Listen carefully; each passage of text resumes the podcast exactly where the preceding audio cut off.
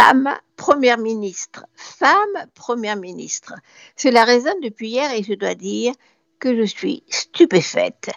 Emmanuel Macron l'avait dit, il voulait nommer une femme. Alors, on a encore besoin de les pousser, ces femmes, autrement la société française ne va pas avancer naturellement vers l'égalité. C'est vrai que ça se fait au forceps. Depuis Édith Cresson, première première ministre nommée par François Mitterrand, grand amateur de femmes, que s'est-il passé en France? 31 ans qu'on a vu des mecs défiler à Matignon.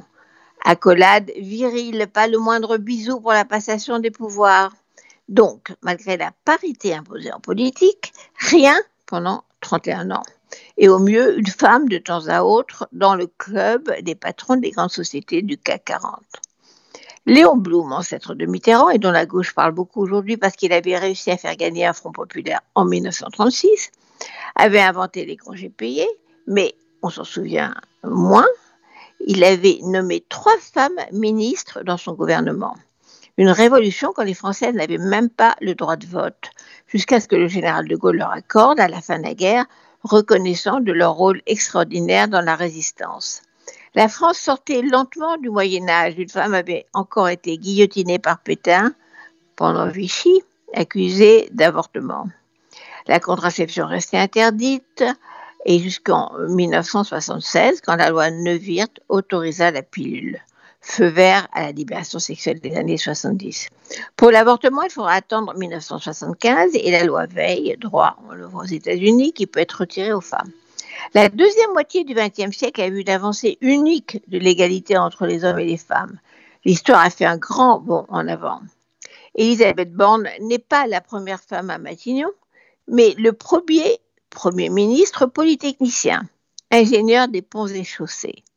Ce qui donne un coup de couteau dans le dos aux générations d'énarques qui ont squatté la vie politique française. Je rappelle que les femmes n'ont été admises à l'école polytechnique qu'en 1972, que justement on fait cette année le cinquantenaire de l'entrée des femmes à l'X, mais que ce n'est pas gagné. Aux dernières nouvelles, l'école de l'élite restait masculine à 83%. Je suis donc stupéfaite que le sexe du chef du gouvernement français fasse aussi événement en 2022. J'espère que les féministes radicales n'auraient pas été aussi émues si Marine Le Pen avait gagné et qu'on avait une première présidente de la République. Et d'ailleurs, pour voir à quel point cette agitation autour de la nomination d'une femme à Matignon est archaïque, depuis quelques jours, ce sont deux femmes européennes, premières ministres, qui tiennent tête à Poutine et personne n'insiste sur le sexe de la première ministre de Finlande ou de la première ministre de Suède. On les voit se tenir droite et dire que leur pays va rejoindre l'OTAN, malgré les menaces de Vladimir Poutine, que l'invasion de l'Ukraine leur a fait prendre conscience du danger russe et que la neutralité ne marche pas. On ne se demande pas si elles sont masculines ou féminines. Et puis, derrière la femme à Matignon, Elisabeth Borne représente un autre symbole, une autre première en France, plus discrète mais tout aussi émouvante. Elle est la fille de Joseph Born, né Joseph Bornstein, à Lukow en Pologne.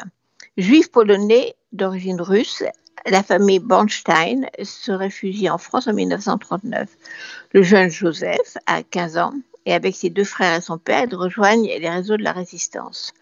Joseph et son frère Isaac, arrêtés en 1942 par un gendarme français, sont internés dans les camps français, d'où ils réussissent à s'évader. Mais leur père et leur frère mourront en déportation. Joseph, donc le père d'Élisabeth, meurt quand elle n'a que 11 ans. Elle est pupille de la nation parce que fille de résistants. On le sait moins, mais elle est aussi le symbole de la résistance, de la Shoah de la réussite de l'intégration dans la République française.